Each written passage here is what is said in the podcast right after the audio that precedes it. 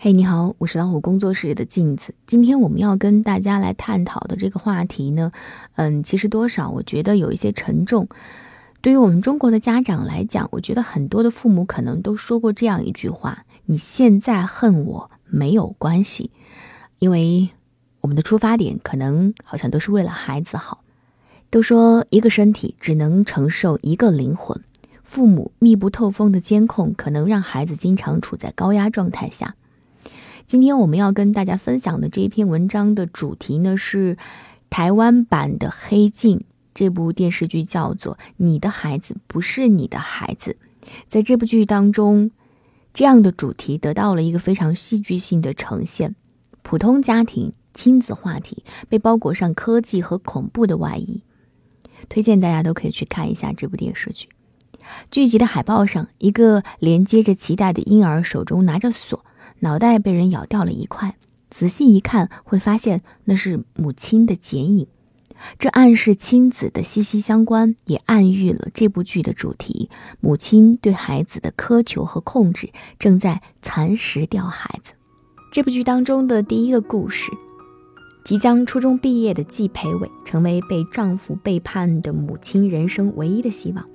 可是季培伟惊恐地发现，他一直在重复的过同一天，每天都是礼拜三，每天撞见同一个人，遇到同一个司机，说同样的话，给妈妈上交同一张修改过分数的成绩单。看着儿子一如既往的欺骗，妈妈终于忍不住对他说：“如果你再不修正这个错误，你的人生就会一直卡在同一天。”原来季妈妈无意获得了一个神奇的遥控器，可以。遥控儿子的人生，小到衣食起居，大到精神思想，妈妈都要儿子按自己的想法来，不合乎要求就推倒重来。你一定要好好读书，考上好大学，不要让我失望。季培伟就像杯子当中的小人儿一般，沉到水底，压抑的无法呼吸。当他试图反抗妈妈扼杀他的天性时，换来的更是更强势的镇压。再说，就变成二十次。被妈妈疯狂控制的季培伟，在初恋小兰的身上寻到了安慰。同样喜欢艺术的小兰，有着和他截然相反的家庭，父母开明，家风开放。可是小兰恰巧是季妈妈最讨厌的那一类女孩。季妈妈拿出遥控器，逼儿子和他一刀两断，让他以后不再和他见面。哪怕季培伟说：“如果你按下那个键，我会恨你。”季妈妈还是将儿子这段感情一键还原，说：“你现在恨我没有关系，将来你一定会感谢我的。”季培伟绝望地跑到小兰的家门口，发现小兰和他爸爸已经不认识他了。承受不了这样的折磨，季培伟开始尝试自杀。季妈妈发现之后，依旧拿出了他的宝贝遥控器。回到儿子自杀前的那一天，一次又一次，没有沟通，没有安慰，只有无感情的按键。季培伟累了，他问妈妈：“你到底还要我再死几次？”当死亡也不能结束这一切的时候，他妥协了。最终，在遥控器的帮助下，他朝着妈妈的期望，成为一个成功人士，过上了优越的生活。小时候的伤痛和对初恋的怀念让他一直不能释怀，于是他想偷偷的拿回遥控器。不巧的是，这一幕正好被妈妈撞上。妈妈气愤地冲他喊：“你以为遥控器我只有这一个吗？”生命原本是我们自己的，它长成什么样子都应该是我们自己负责。可是母亲只想把孩子修剪成他早已预设好的模样。第二个故事，猫的孩子。故事的一开篇是其乐融融的一家人在一起聚餐，可是这幅画面之下是一片没有硝烟的战场。亲戚家的孩子都考上了名校，主人公钟国岩却是一个成绩平平的学生。比起亲戚家的光鲜亮丽，他的家庭像一部九十年代的老旧片子，窄小又破旧的屋子，不断掉屑的天花板，不回家的爸爸和地位低下的胖妈妈。他的妈妈奉行不打不成才，请了新的家教老师后，钟妈妈第一句话就是：“老师，请尽管打。”穷苦的家庭把学习好当做唯一出路，他的父母已然陷入到了偏执之中。钟爸爸从来不管教儿子，甚至不知道儿子上几年级，仍然可以理直气壮地说成绩才是重点。他上几年级又有什么意义呢？在妈妈被爸爸家暴之后，钟国言关切地问妈妈说：“我陪你去申请家暴令好不好？”上一秒还笑眯眯的妈妈，立马变脸说：“有空管那么多，不如去学习。”钟国言是个善良的孩子。他和妈妈一起救助了一窝小猫，总是小心翼翼地把猫抱在怀里。钟妈妈知道自己活得很卑微，所以她渴望依靠儿子翻身。毕竟儿子是他人生中唯一的希望。也因此，上一秒还和蔼可亲的妈妈，一听到家教老师提到国眼可能有学习障碍，所以成绩才难以提高时，立马就翻了脸，说他书不好好读，找了一大堆借口，就是欠打。他认为一切问题的根源都在儿子的成绩，似乎只要儿子考了满级分，亲戚们就会尊重他，丈夫也就会回家。无意当中，中国眼发现了一个平行世界，只要在平行世界里杀死一只猫，他就能考取满级分，成为第一名。只不过，平行世界的猫死了，现实世界里它们也消失了，它们会变成一朵花。他挣扎过。最后还是选择了杀死猫。离不开现实的煎熬，只能在平行世界里继续崩坏。那个疼惜的把猫抱在怀里的善良少年，开始为了分数杀害了一只又一只的猫。看着家里的猫一只只变少，觉察到儿子蓄意杀猫的钟妈妈只是说：“你功课有进步就好，我管不了那么多。”终于，他们一家人如愿以偿。他考到了满级分，在爷爷的葬礼上，作为家族的孝孙代表发言。爸爸也回来了，笑逐颜开。妈妈终于可以扬眉吐气，给丈夫做一桌丰盛的饭菜，一家人其乐融融。其实，哪有什么平行世界，不过是中国眼为了逃离现实，逐渐觉醒的第二个人格罢了。不断的杀猫，让他自己备受煎熬，自然而然的，接下来的考试。他考砸了，家庭的温暖随着分数的下滑也消失了。他虐猫的行为被校方发现，在去往警察局的路上，他遇见了妈妈。他终于忍不住呐喊，问他妈妈：“你爱我吗？你考虑过我的感受吗？”他看见了妈妈的辛苦，心疼妈妈，也瞧不起不争气的自己。他拼尽全力，得不到丝毫理解。他弄伤自己，只希望妈妈能给他一个拥抱。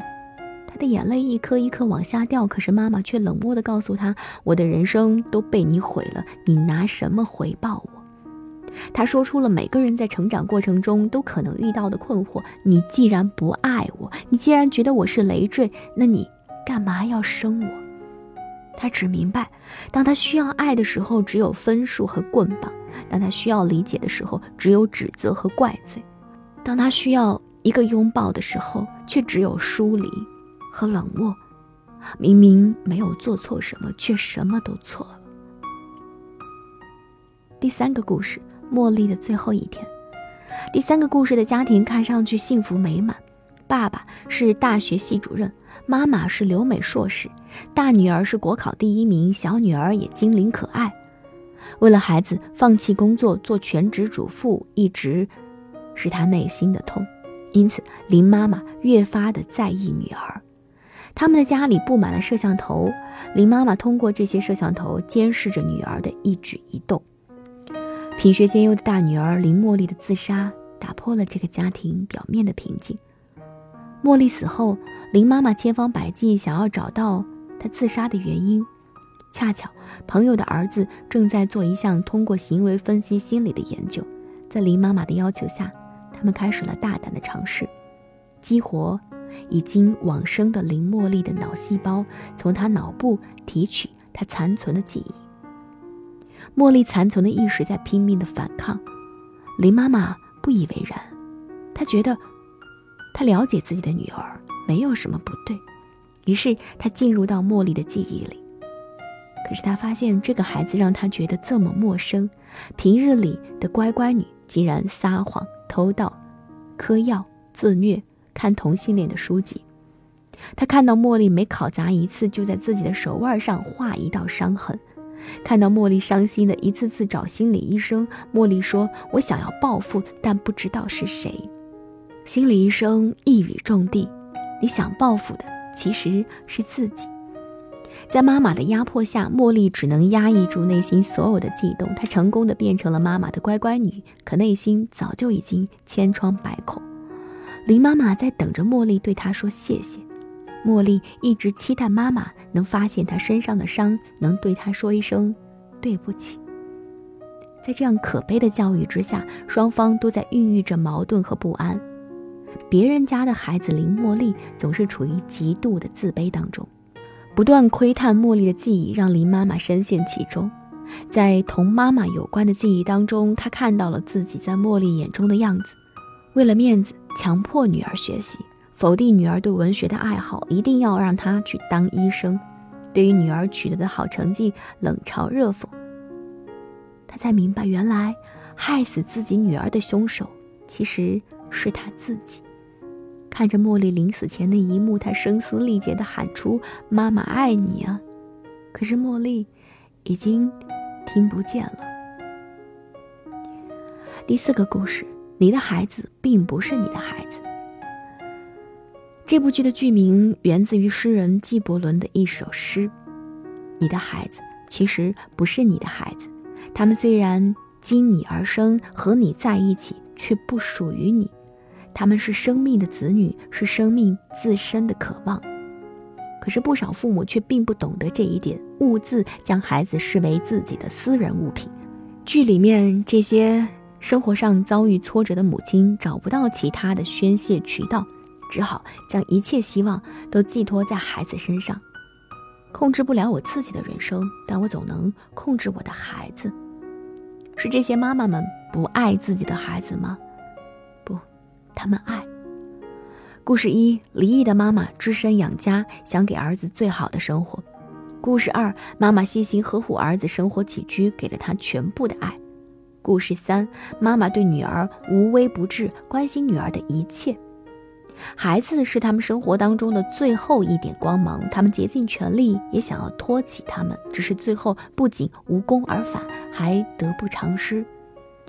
就像《追风筝的人》当中写的。孩子又不是图画练习册，你不能光顾着要涂上自己喜欢的色彩。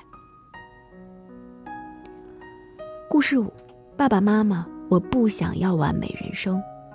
还记得《奇葩说》的一期节目当中曾经讨论过，如果你可以为你的孩子一键定制完美人生，你会选择按下那个键吗？哪怕按下这个按钮会有伤害，可能大多数父母也会选择按下这个键。他们究其一生，想给孩子一个完美的未来。傅首尔在节目当中提出，父母认为的完美，能等同于孩子眼中的完美吗？毕竟，完美是个人的主观感受，而定制必出自他人之手。你视若珍宝的东西，也许我弃若敝履。傅首尔在节目当中回忆起过往时说：“我妈特别高兴，因为我成为她灰暗人生当中唯一的一个亮点。可是，我心里的那些遗憾，我那些想干没干的事情，我被偷走的快乐，除了我自己，又有谁真的在乎呢？父母总是想让孩子符合自己的期待，他们自己却很少努力去符合孩子的期待。”人本主义心理学认为，人生来就必须要成为自己，否则会深陷在焦虑与痛苦之中，失去生而为人的意义。只是，有多少父母不明白，孩子最终是要成为一个完整的人，而不是你手中的傀儡。我是镜子，希望今天的这一篇分享能够对我们所有的父母能够有所启示。依旧要提醒各位，更多精彩一定要关注我们的微信公众号“老虎小助手”。在老虎小助手下方的会员中心，有海量的中英文有声资源可以供你选择。感谢陪伴，今天我们就到这里。看着飞舞的